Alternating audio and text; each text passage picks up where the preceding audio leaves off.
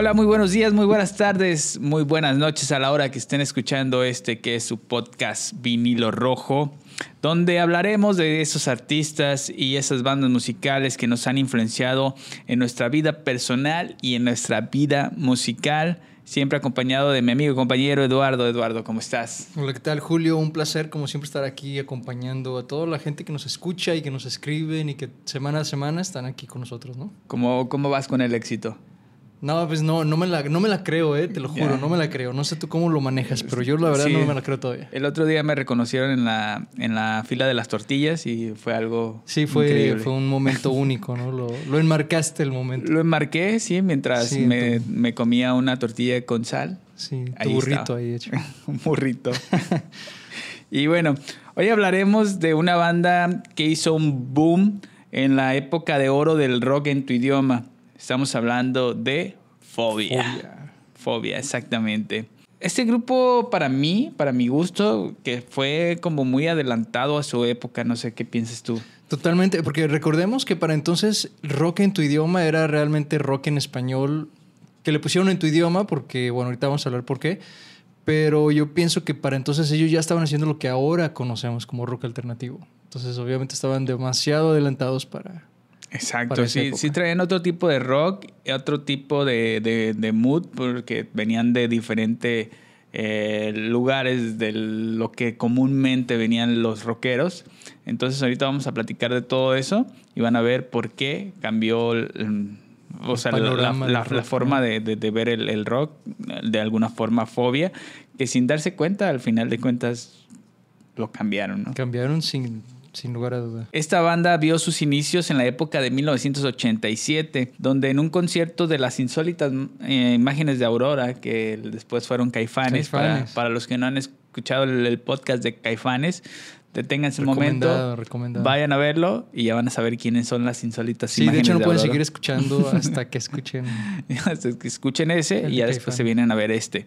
Eh, ahí se conocieron Paco Guidobro, perdón, y Leonardo de Lozane ya que este último había quebrado su, llave a la hora de, querer abrir su, auto. Entonces eh, no pudo ya meterse a su carro y entonces eh, pidió Ray y el, que le ayudó fue Paco Huidobro que vivían para el mismo rumbo. Para que se dé nada más una idea de cómo han cambiado los tiempos. Yo creo que ahorita si se te quebra tu llave, no le pides a un extraño que te lleve a tu casa. O sea, no. le hablas por teléfono a alguien más, pides un Uber, pero ah. jamás dejas que otro extraño, una persona te lleve. Y, a tu casa. qué cosas, ¿no? Que puede ser una, una señal de que al romper esa llave hicieron una banda. Hicieron una banda. el futuro que todo dependía de esa llave, realmente. Todo dependía de esa llave. O sea, el, el destino es tan, tan mágico que una llave, quebrada fue la diferencia entre tener afobia o no tenerla. O no existir, exacto. y fue así como los dos vivían hacia el lado sur y en ese momento planificaron sus inquietudes mm, ah, musicales y decidieron formar el grupo justo en ese momento. Y bueno, ya Leonardo conocía a Javier Ramírez, mejor conocido como el Cha. El Cha, famosísimo Cha. Él lo invitaron al proyecto para ser el bajista de, de la banda. Eh, él en esa época tocaba en, una banda llamada Cha. Ya, de ahí el, apodo de El Cha. ¿Tú te acuerdas de esa banda? ¿De Cha? No. No, ni yo. No, era, una banda, nadie se acuerda. Era una banda como colegial, porque ellos vivían, este, mm, pues tenían privilegios. Una zona, una zona bastante bien, ¿no? Y, estaban estudiando en, escuelas bilingües y, o sea, en unas, unas escuelas con mejor eh, preparación en la Ciudad de México. Y bueno, ellos hacían cada año un, torneo de banda, se puede decir, o... Como una batalla, ¿no? De bandas. O simplemente para mostrar tus talentos y, tocaban las bandas que eran de ahí, de, esa, de, esa zona. De ese colegio más bien. Y, ahí fue donde fueron a verlo y ya les, les dijo eh, el buen Paco, que estaba dentro de la banda, de hecho lo, lo puso como eh, de rodillas y con el bajo como si fuera un, caballero, le dio el nombramiento de bajista de la, banda. Quieras o no, hoy ya te conviertes en el bajista de la banda. Sí, Y Paco conocía a Gabriel Curi que tocaba la batería y también lo, lo invitó al proyecto. También a su hermano José Curi, pero él solo estuvo un poco tiempo como guitarrista de la banda. Sí. Eh, poco después conocieron a Iñaki, Iñaki Vázquez, que, que en un concierto de Neón ahí se, se, toparon, se conocieron. Él era vecino de Paco Huidobro. Entonces, eh, él sabía que tenía un sin- sintetizador. Entonces, para, para Paco era importante tener un sintetizador en, en- en su banda. Ya, ya luego en algunas entrevistas dice Iñaki Vázquez que, que más bien contrataron al sintetizador, Era no tanto a el sintetizador era el, era el integrante, el otro era nada más extra. Exacto, era más, más el, el hecho de que tenía el instrumento a el hecho de cómo lo tocaba. De hecho, me, me puedo, me remonto un poco a una de, una de mis bandas en las que yo estuve, donde necesitábamos un sintetizador y supimos que un amigo de un amigo precisamente tenía un sintetizador que nosotros queríamos. Y consideramos en aquel momento meterlo a la banda por el sintetizador. Entonces entiendo perfectamente a, a dónde iban ellos. Entonces ahí fue, y ahora Iñaki ya es ¿Quién un, diría? un, este, maestro, y porque eran, eran vecinos, entonces desde un principio podrían haberlo invitado, pero fue hasta que después en un concierto de, de la banda Neón. De Neón, sí, que en ese tiempo eran lo máximo. Ahí, ahí fue donde, donde se toparon, le dijeron y así fue como se, se formó la primera aline- alineación oficial de Fobia. Fobia. El nombre de Fobia salió así de improviso y sin pensarlo, eh, que eh, solo lo dijeron y se quedó. En una entre- entrevista pre- le preguntaron por qué Fobia, que, a qué le tienes fobia, eh, lo cual contestó Paco a la escuela. A la escuela, fíjense nada más. Ya que cuando comenzaron algunos de ellos todavía no cumplían ni la mayoría de edad. Había, había veces que el, el más eh, chico era ah, Leonardo. Leonardo, ¿no? Leonardo. y que había épocas donde tenían que esconderlo de la- en las tocadas, tenían que esconderlo Porque no era mayor de edad. porque no era mayor de edad. A mí me llegó a tocar, ¿no? Con mi, con mi hermano también. este, Esconderlos. Teníamos que salirnos del... eh, entrábamos, tocábamos y nos salíamos y ahí estábamos en, en la calle esperando a, a que, a, a volver a tocar. Entonces así, Sí, así le es, pasaba es bastante Leonardo. complicado. A mí me tocó un guitarrista en otra banda también que no tenía la mayoría de edad y que cuando tocábamos teníamos que meterlo por otra puerta para que no lo vieran los, no sé, los de seguridad. Me imagino que algo así hacían con Leonardo, así como que mira, tú entras por allá y sali- y terminando de tocar te vas. Exacto. Entonces así, no así empezaron. Entonces pues la escuela era su mayor fobia en esos momentos. ¿Quién iba a pensarlo, no? Creo que el, el nombre les vino perfecto entonces, ¿eh? Pero bueno, el, el- el- aquí nos damos cuenta de la clase de dónde venía, ¿no? Donde tu fobia era La escuela. la escuela, ¿no? Para otros rockeros quizás la fobia sería no comer en O un no día, tener ¿no? casa, No o tener no casa. Tener, tener problemas más... ¿Tienes alguna fobia Problemas distintos. Yo creo que nomás a las arañas, fíjate. a las arañas? A las arañas. No, yo no Pero a la vez es fobia, obsesión, porque me encantan las arañas. Bueno, Pero, pero, pero si te ponen una así. Ah, no, sí, eso sí, fobia total. Yo creo que podría tenerle, no estoy tan seguro, pero sí podría tenerle fobia a las serpientes. Una No serpiente. estoy, no estoy tan seguro, pero sí el, el hecho de, de pensar en tocarla Te produce eh, fobia. produce ¿no? un poco de miedo. De hecho, una vez en, en- en un este acuario ahí en Guadalajara había una, una parte donde metías la mano para tocar las texturas de, de algunos eh, reptiles o animales. No Y había, y había una, una donde podías meter la mano y había una serpiente disecada que no podía, no podía tocarlo, o sea, era que nomás metía así la mano con... Y rápido la-. Sí, l- aunque ya, ya sabía que estaba muerta y era solamente un pedazo, no, no era ni la, sí es fobia. ni, la, ni la serpiente completa, pero sí. Bueno, el espíritu de la serpiente estaba ahí. me da un Es más de- que suficiente. Mucho miedo. Y bueno, eh, fue así como en diciembre de ese mismo año, la compañía RCA Areola de México, viendo el impacto que tenía la nueva ola del rock en español, que venía desde España, todo esto de- de- Claro. del rock eh, en español o el, el rock en tu idioma, lanzaron una convocatoria para el concurso de bandas amateur llamado exactamente Rock, en, Rock tu idioma donde Fobia participó, pero no llegaron a destacar, no, no De llegaron hecho, los a- descartaron, ¿no? los descalificaron. los dicho. descalificaron y no llegaron a ni siquiera estar dentro de los finalistas. Finalistas. El vencedor, fíjate cómo son las cosas. El vencedor fue Los Amantes de Lola. Ellos fueron los que ganaron ese concurso. Que también es una banda bastante reconocida, muy buenos, por cierto. Muy buenos. Pero ¿quién diría que empezaron al mismo tiempo que Exacto. y, quizá hoy en día, yo creo que conoces más canciones de Fobia que canciones de los amantes de, Lola. Bueno, también dependiendo los gustos de cada quien, pero para, para mi gusto, para lo que, yo, lo que yo he tenido como experiencia musical, creo que Fobia ha, sido más influyente que los amantes de Lola. Pero bueno, ahí están las, las, dos bandas que empezaron casi igual. Y bueno, pero ese concurso les sirvió para poco después pudieran firmar un contrato con la misma disquera por recomendación de Saúl Hernández, quien también fue productor de sus primeros demos. Saúl Hernández, que también le, le, gustaba mucho, que, que ellos también empezaron en, una, en un concierto de Saúl Hernández. ¿no? Para que veas cómo, cómo el mundo del rock en español tiene ese origen, o por lo menos en México, no estoy hablando obviamente de toda Latinoamérica, pero tiene ese origen donde son esos, esos personajes, ¿no? incluyendo obviamente a Saúl Hernández y estos ciertos eventos de donde eh, sucedió este boom, ¿no? De, muchas bandas. Y, vamos viendo que, o sea, personajes que ya habíamos hablado en otros podcasts anteriores de, de rock se van encontrando y, van haciéndose fuertes entre, entre ellos. Yo creo que eso es la, la técnica que se utilizó en esa época para hacerse fuertes y, y que pegaran tanto. La unión que había entre, entre algunas bandas que hacían más, más grande el, el, rock en tu idioma. A pesar de ser tan distintos, porque recordemos, Fobia era muy distinto a Caifanes y era muy distinto a Maldita Vecindad y muy distinto a Neón, a Los Amantes de Lola.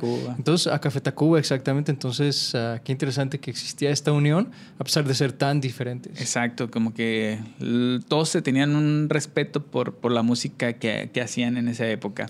En 1990, con colaboración de Oscar López y Martín, dieron a conocer su primer disco titulado simplemente Fobia, como su homónimo, el cual sacaron como sencillo la canción de Microbito y el cual también fue censurado. Obvio, ¿no?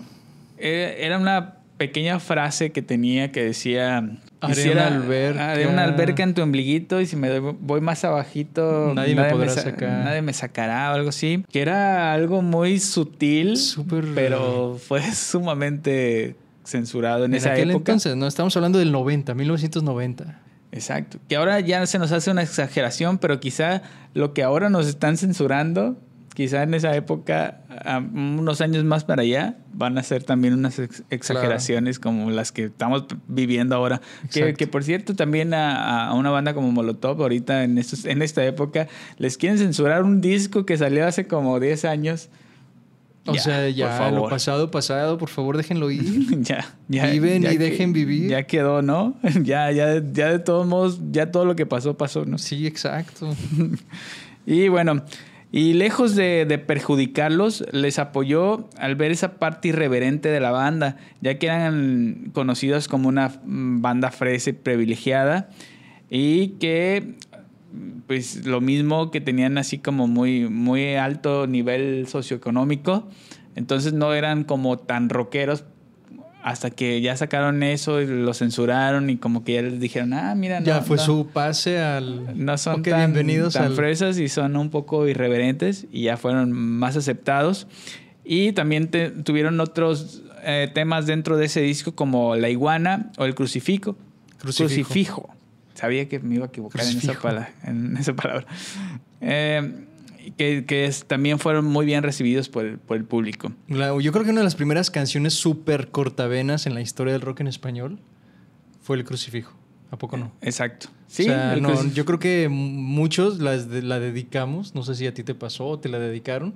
O simplemente te la dedicaste tú solo al deprimirte por algo que te sucedió y era como perfecto. Decía exactamente lo que estabas pasando. Exacto. Entonces fue como de los, de los temas eh, que, que, les pegaron a, a, este, disco y que fueron ah, dándole nombre a la banda de Fobia. En 1991 grabaron su segundo álbum bajo la producción de Martín, otra vez, otra vez. al cual titularon Mundo Feliz, eh, donde su primer sencillo fue Camila, eh, cuya canción era inspirada en un personaje de los Muppets. Era la, gallinita esta de Gonzo, ¿no? Exacto. Que, que, él estaba como obsesionado con ella y era como su... Nunca entendí si era su novia, su mamá o su hermana o su amiga. Era más como, como esa. amor platónico. amor platónico, exacto. Sí, ¿verdad? Sí. ¿Tú veías mucho los Muppets? Los Muppets, sí. Sí, yo, yo, creo que crecimos todos, bueno, no sé si todos, pero crecimos con, con influencias de los Muppets. Viendo los Muppets y viendo al, al, osito. Fossi. Fossi haciendo sus chistes. malos. Estaba buenísimo, la verdad. Es ahí porque todos mis chistes son malos. Sí, yo también. Nunca aprendí a ser tan chistoso como Fossi.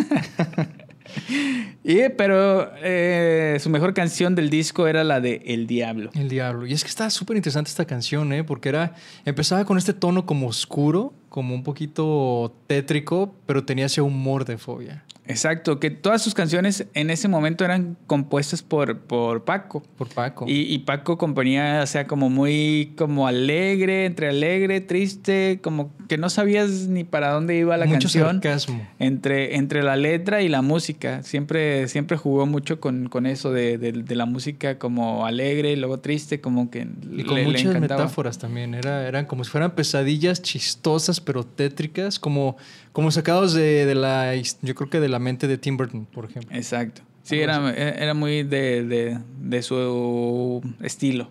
Sí. Entonces ahí, ahí sacaron el, esta canción del, del, Diablo que para mi gusto es la mejor canción que tiene Fobia, para mi gusto. Y el video, ¿recuerdas el video? Y el video que, que estaba muy bueno y que en una parte vemos cómo Leonardo y Chaz se dan un beso. Fíjate que yo no me acuerdo de esa parte. Hay una parte. Tengo, que buscar el video para ver esa parte porque no me acuerdo de esa Hay una parte donde Leonardo y Chaz se dan un beso. Entonces, imagínense si venían de una censura, por decir, este, más abajo de tu ombliguito eh, ahora imagínense dándose un beso entre dos hombres en esa época. Y en esa época, o sea. Entonces ya era totalmente una banda de rock. Ahora sí eran rockeros. es, que, es, que, ¿sabes qué? También, ¿qué pasa? Que en ese tiempo, si te acuerdas, Maldita Vecindad tenían esta onda de pachucos, de, esa onda retro.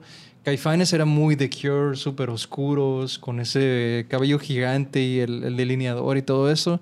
Y Fobia eran como que los, los niños bien que se vestían bien, con sus corbatas, con sus trajes bien hechecitos.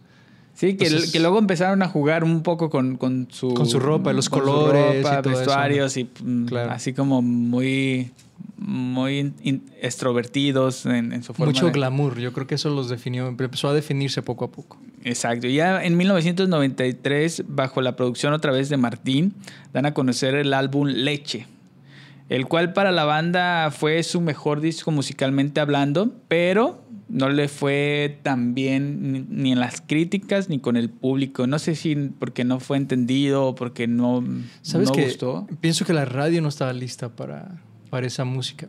Que, que musicalmente eh, es muy buen disco. Es muy buen disco.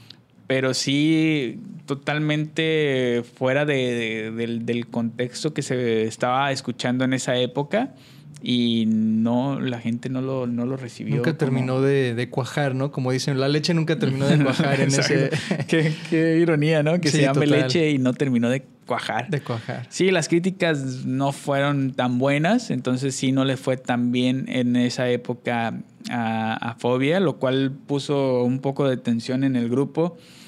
Eh, y golpeó el ego de la banda y además Gabriel Curi, que era el baterista hasta esa e, época, anunciaba su salida del grupo por seguir su sueño de ser artista plástico. Y le fue increíble, ¿eh? Le fue increíble, se fue a, Londres y de, hecho ahí tiene una... Su galería, que es muy, muy famosa, por cierto, es una de las galerías más cotizadas de, del arte plástico por allá.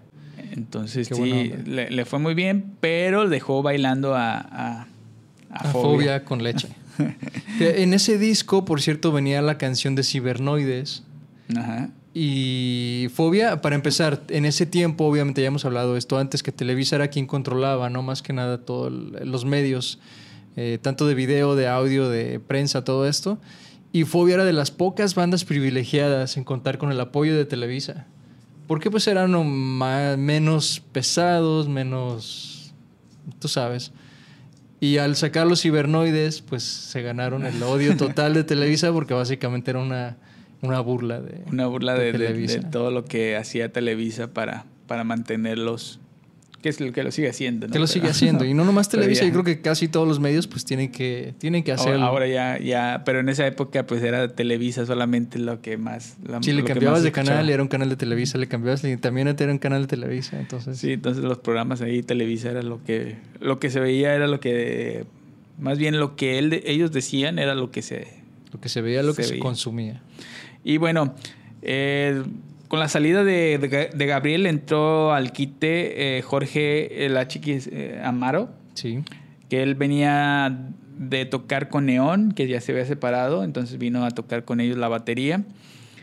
Y fue hasta 1995 donde Fobia se, puso a, grabar en Los Ángeles. Estaban grabando ellos en, en Nueva York, pero después de Leche, por, por el, mal recibimiento que tuvieron, las pocas ventas, aparte que se vino la crisis en, en México después del 94, decidieron este, cambiarles ya no en Nueva York, sino en Los Ángeles.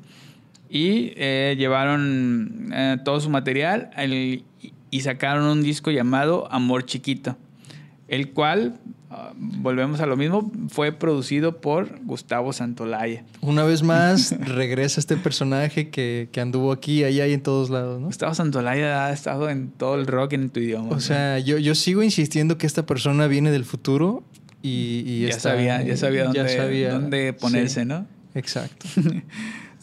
Porque volvemos a repetir, ya lo, he dicho como tres veces, pero Gustavo Santolaya ha dicho que no, él no sabe nada de música. Eso es lo más interesante, es lo que más, no sé, no, no me puede entrar eso en la cabeza. Y es, es increíble que ya tiene dos Oscars por música en películas. Exacto, imagínate nada más.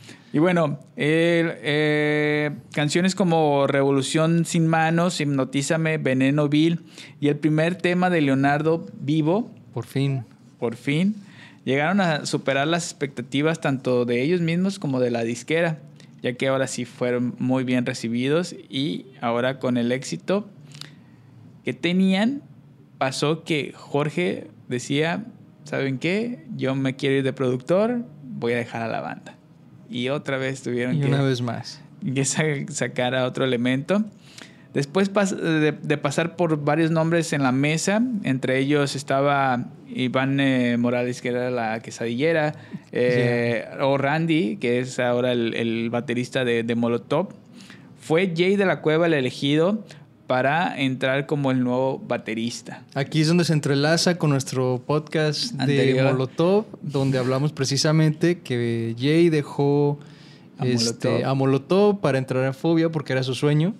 Exacto. Y se ganó pues ahí el, el, el odio colectivo. El odio colectivo. No, no va a ser también todo Paco y Guido, ¿no? Y toda la banda de fobia de parte de Molotov. Que no estamos diciendo que se odien, simplemente que es como una onda entre ellos. Y fíjate cómo se dieron las cosas, que Randy entró a Molotov pudiendo haber entrado a Fobia. fobia. Y creo que, que Randy tiene, tiene ese aspecto más Molotov que, que, fobia. que hubiera sido fobia. Que de hecho fue Jay quien trajo a.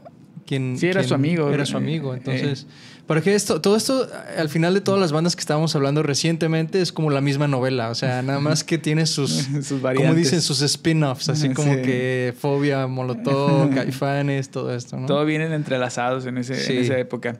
Y bueno, Teniendo una larga gira con el disco, el guitarrista, de hecho, Paco Guidobo se contagió de hepatitis en esa gira, donde estuvieron por Sudamérica, por Centroamérica y algunas partes de Estados Unidos.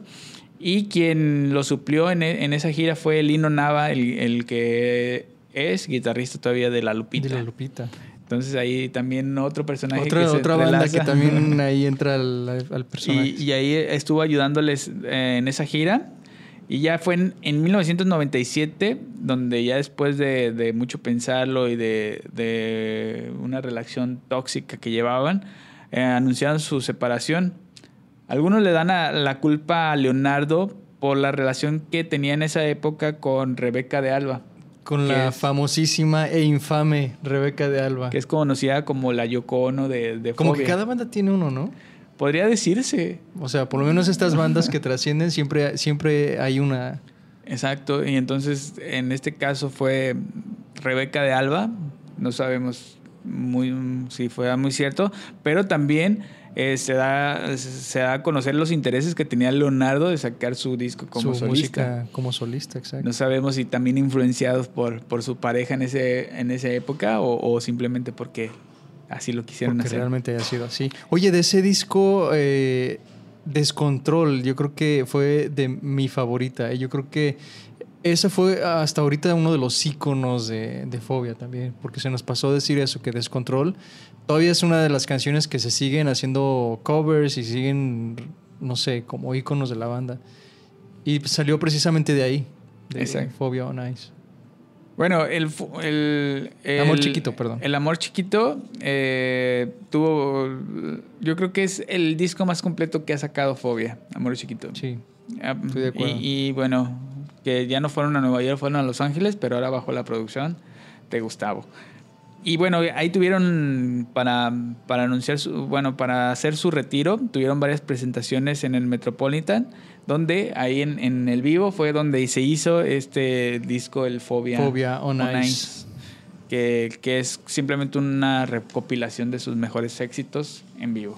¿Sabes qué me gusta mucho de ese disco? Que, que creo que es Leonardo el que, creo que es al principio del disco cuando dice, para los que creían que ya nos íbamos a ir o algo así, aquí estamos. O sea, como tratando de decir, no nos vamos a ir, pero realmente sí se iban a ir. Sí, ya, ya lo tenían. O sea, ya estaba planeado, pero y, entonces lo y dice. de hecho, él, él fue uno de los primeros que levantó la, la mano diciendo: Exacto. Ya no podemos más, hay que darnos un tiempo. Entonces es un poco contradictorio, pero es un muy buen disco, por cierto. Sí, que al final este, todos se fueron contra Leonardo, o sea, eh, llevó, llevó una mala relación después de, de, de, esos comentarios, como que ya la banda no, no lo Sí, ya apoyaba tanto, igual. entonces no, no, no estaban tan contentos. Al separarse, eh, cada uno de los integrantes tuvo sus propios proyectos, en los cuales destaca el, lo- el disco de solista de Leonardo, que no trascendió No mucho, pero nada. bueno, lo sacó. Eh, el, el proyecto de Jay con Titán y con Moderato. Moderato que también estuvo Iñaki y también estuvo Cha. Paco. No, Paco no estuvo. No, Paco no estuvo. en Paco se fue eh, un tiempo con, con Molotov, la banda de su hermano. Ah, sí, es verdad. Ahí estuvo, ahí estuvo tocando mientras estaban de gira, estaba tocando Paco con, con ellos. Con Entonces ellos. ahí les, les ayudó. Fue hasta la boda de Leonardo ya que no se casó con Rebeca de Alga, sino... Y todo Rebeca eso así de, ah, ¿ya ves? Valió todo. de- Se fue para... eh, se casó con, con su esposa, que no, ese sí no, no sé cuál, cuál sea su No nombre. sé quién sea, la verdad no. no. Ni yo. Eh, ahí fueron los- donde todos se vieron la, la- la cara y bueno, pues ya estando ahí, ya hablaron las cosas. Tuvieron que aclarar las pusieron- cosas y yo creo que después de unos cuantos tequilas y, Y se pusieron tuvieron bien. que discutir las Y cosas. ya fue después de eso que en el 2004 decidieron regresar a los escenarios juntos y lanzando su disco Wow, que Wow 8704, que es el cual era un, un compilatorio de, de sus éxitos y dos sencillos inéditos que eran Hoy tengo miedo y Más caliente, Más que, caliente el sol, que esta última fue usada como soundtrack de la película Matando Cabos. ¿Viste esa película? Sí, sí la vi. Está muy buena. Sí, sí, muy buena. Es- Que por cierto, cuando ellos, cuando ellos regresaron precisamente en esa gira, me tocó ir a verlos y comenzaron, recuerdo, ah, con Más Caliente que el Sol. Comenzaban su show con Más Caliente que el Sol. Y no tuvo respuesta absoluta. La gente no... Como era una canción nueva, obviamente, ni siquiera había estado en la radio. No había, no había trascendido todavía. Entonces el- se sintió súper abajo el- el, el, el ambiente. No fue, fue hasta que obviamente tocaron, no sé, el microbito o una de esas clásicas, donde se sintió otra vez, ok, es fobia. O sea, pero yo creo que el Sí. recibimiento pues era un poquito... Sí, ya después de, Los de un, ánimos. de un tiempo de estar separados y vienen con un nuevo, nuevo sencillo, pues sí, la gente como que dijo, "Eh, ¿qué es esto? Sí. Y ya sabemos cómo, cómo es el público de, de celoso con, con las bandas de rock.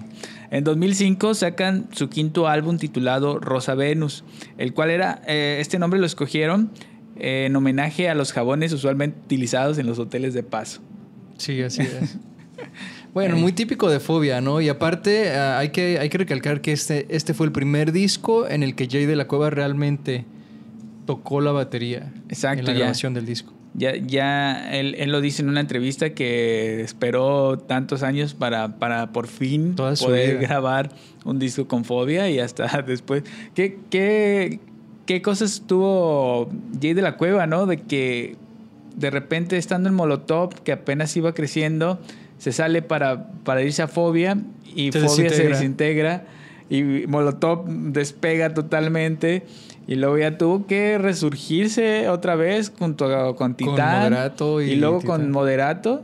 Y ya con Moderato ya tuvo un, éxito increíble. Que de hecho ah, dicen los integrantes, no sé qué tan cierto sea, pero yo por ahí vi que los, los ex integrantes, de, bueno, los integrantes actuales de Moderato, ex integrantes de Fobia, ya ni sé ni quién es ex y quién no es, pero ellos dicen que, que realmente comenzaron Moderato para sacar sus frustraciones por el hecho de que se terminó la banda. Porque ninguno quería que se acabara realmente la banda. Entonces ellos se seguían reuniendo, seguían tocando covers, pero en, tono gracioso, como burlándose de pues el pop en español. Con sarcasmo. Y de ahí, exacto, con sarcasmo, y de ahí salió Moderato. Exacto. Con la intención de sacar las frustraciones que tenían por la desintegración de Fobia. Que ya después le, les fue increíble. Le, le, sigue yendo. Le sigue yendo súper bien a Moderato. Y bueno, en el 2012 anunciaron una reestructuración de la banda eh, ya saliendo de la agrupación Jay, Iñaki y Chan por sus compromisos con el proyecto Moderato y entrando Federico Fong, que era el de la Barranca, Mauricio Clavería, que estaba en la, ley, y Darío González, que era eh, tocaba con Chetes. Ah, sí. Entonces, con esta alineación sacaron el disco Destruye Hogares. Eh, ¿Tú crees que tenía algo subliminal ahí, destruye hogares, como muy dedicado a los que se fueron y destruyeron el hogar de fobia? Quizás sí, ¿no? Yo siempre lo pensé Sabemos que, que mm, Paco, su única forma de, decir las cosas es mediante sus discos o, sus canciones. o en Twitter. Eh, en Twitter. Entonces, seguramente así, así, este, así les decía, ¿no? Destruyó, destruyeron ese nido que formaron en el 87. Con este disco hicieron varias presentaciones en el cual este, participaron varios grupos, entre ellos Hello Horse, Liquid, Jumbo y más, al cual eh, nombraron Fobiarama. Fobiarama, muy buen disco, por cierto. Eh, fue hasta el 2017 donde se anunció la, en, eh, la reunión otra vez y el regreso de Jay, de Cha, e Iñaki, Y hacen una gira con motivo de su 30 aniversario. 30. Yo me acuerdo, fíjate, cuando yo seguía obviamente a Facebook, en Facebook seguía a Fobia, pero no había mucha actividad, que digamos. Pero de repente un día ponen algo así como que vale la pena celebrar 30 años o algo así muy sugestivo. Y pues inmediatamente, ¿no? Piensas, y en una reunión, reunión, porque a mí me tocó ver a Fobia justo antes de eso, cuando solamente era Paco y, Leonardo de los originales. Y este y no era igual, la verdad es que no era igual. Y en aquel entonces alguien les preguntó de prensa si pensaban reunirse con Fobia y ellos lo negaron. Ellos dijeron, no, no, ya jamás nos vamos a volver a reunir a grabar nada nuevo porque pues Fobia fue y ahorita estamos haciendo una especie de gira de recuerdos, se puede decir. Pero solo era, era Leonardo y Paco. Paco. Pero negaron absolutamente el volver a girar y el volver a grabar y todo. Y menos de un año después lanzan este comunicado y lanzan su box set de los discos. Entonces fue. Sí, es, como un poco contradictorio porque cuando decían que no se iban a, retirar, se retiraron. Ahora cuando decían que no se iban a reunir, se reunieron. Se reunieron, entonces. Eh, entonces es como, como la novia tóxica, se puede decir, del rock and roll. Así es. Con ellos funciona la, la, psicología inversa. Exacto. Entonces, para que más o menos vayan agarrando. Para que ya sepan al, al rato cuando anuncia algo crean todo lo contrario. Y bueno, lanzaron el disco en vivo llamado Pastel, grabado en el Palacio de los Deportes. Y este ha sido el último trabajo que le hemos escuchado a Fobia. Y bueno, esperando que, que algún día saquen algo nuevo. Algo De hecho, yo tenía la esperanza de que después de esto, pues obviamente iba a sacar por lo menos uno o dos temas nuevos. Como lo hicieron con Más Caliente que el Sol y con Hoy Tengo Miedo. Sí, pero, no, ahora con los compromisos que tiene cada uno ya lo veo más complicado porque sí, ya, ya cada quien tiene como, como su, su propia vuelta. Luego ya después de 30 años, este, ellos... Aparte ellos dicen que se odian. Ellos dicen que se odian, pero, no, seguramente no. Que de hecho había mucho, mucho rumores, ¿no? De que el problema más grande era realmente entre Jay y Leonardo. Que por eso no había podido surgir un reencuentro y que habían limado todas las asperezas, etcétera. Sí, es, es conocido que al principio cuando entró Jay de la cueva, eh, uno de los que no querían que entrara era, era Leonardo. No sé por qué, si tenían problemas personales o simplemente cuestiones de ego. Pero sí, uno de los que no, no quería que entrara a, la banda era Leonardo, Y que poquito después se separó. Y hay varias entrevistas no sé si todavía estén por ahí disponibles en la red, donde sí se ve un poquito ese roce en alguna entrevista, en aquel entonces de Phobia on Ice, creo, donde sí te das cuenta que hay un, poco de unos problemas entre Leonardo y Jay, como de protagonismo, diría yo. Entonces no sé si también pues ya desde ahí venía el problema. ya desde ahí venía el problema. Entonces... Varias cosas. Ahora pues solo, solo esperamos que puedan sacar algo nuevo, que ya lo veo más complicado que cualquier otra banda que, se, que, que hemos hablado en, alrededor, alrededor de, de, estos programas. Creo que el, el reencuentro más complicado yo creo que es el de, el de Fobia por, por todas las complicaciones que ellos entre banda tienen y todos los compromisos también que, son... Yo creo que esto es algo así, es como, una, como un patrón. Por cada cinco encuentros de Timbiriche sigue uno de fobia. Otros cinco de Timbiriche y sigue uno de fobia. Entonces más o menos ya sabemos cómo por dónde va la cosa. Bueno, entonces vamos a esperar, nos vamos a tener que chutar cinco, cinco más de Timbiriche para que regrese fobia. Ya van a regresar como en, a celebrar sus 40 aniversarios. 40 aniversario y no lo dudaría, ¿eh? porque ellos dicen, no, esta es la última, esta es la última. De hecho, eso, en la última gira aseguraron, esta es la última presentación para que no se lo pierdan. La gente va desesperadamente a verlos y después se anuncian tres fechas más o no sé qué. Es como que, ok, esta es la última, ahora sí. Y un mes después, fobia, no sé dónde, es como que Agarren la onda, fobia funciona También es mercadotecnia lo y eso es bueno, no estoy diciendo que sea malo, qué bueno que se sigan reuniendo, la verdad. Sí, la, verdad seguimos esperando a ver si, si sacan algo nuevo y, nosotros encantados de, escuchar algo de fobia porque creo que en esta época serían más apreciados que en la época donde... Como que ahora sí están en su época. Exacto. Ya, ya se puede escuchar en, en, el último disco de Rosa Venus. Se veía como algo mm, novedoso, algo alternativo. exacto. Pero ya era una banda de muchos años atrás. Ya tenía, exacto.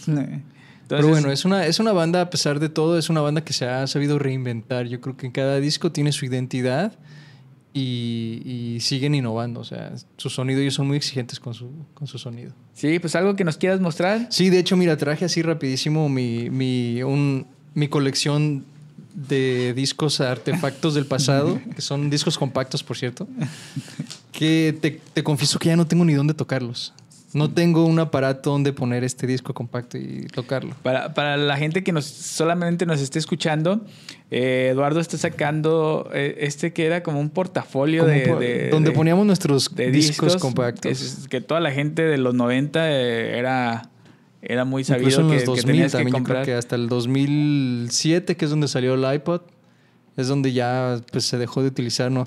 Pero lo que quería mostrar, y bueno, lo siento por las personas que están este, Escuchando. escuchándolo, pero precisamente el disco de, de Leche es el disco que tengo firmado por los integrantes de Fobia. O sea, lo quiere presumir. Lo quiero presumir, obviamente lo voy a poner, no, no se va a ver ni nada, pero aquí en la cámara sí lo voy a poder mostrar. Pero este disco, eh, el día que los fui a ver, yo tenía mis, mis discos de fobia, pero dije, tengo que escoger el disco que más realmente escucho de fobia y, pues era Leche. Entonces esto reafirma lo que dijimos que fue para muchos el mejor disco de fobia. Musicalmente. Musicalmente. Cuando, ¿Hasta para la misma banda? Ellos mismos lo dicen, cuando los medios no estuvieron de acuerdo ¿no? en aquel entonces. y no fue tan bien recibido con el público porque sus ventas fueron muy bajas. Fueron muy bajas. Creo que este es el único que se vendió. Sí, de hecho este es el único ya, por eso está firmado. Pero, pero bueno, eso es lo que quería decir, este, nada más presumirles mi, mi mini colección de fobia. Y pues qué padre, ¿no? Que ellos, eh, después de todos estos años, sacaron su, su box set con los discos, pero en vinilo. Incluso de, de, discos que ya no habían salido en vinilo, o sea, sí, Hogares, todos estos discos más recientes, tuvieron que rehacerlos para, y qué bueno, ¿no? Porque ahora, ahora con esta reactivación del vinilo, pues ya nos da como un toque de nostálgico a, todas las personas que, que pasamos este, esa, esas épocas de los noventas escuchando Fobia y grupos de rock en tu idioma. Exactamente. Está muy bueno.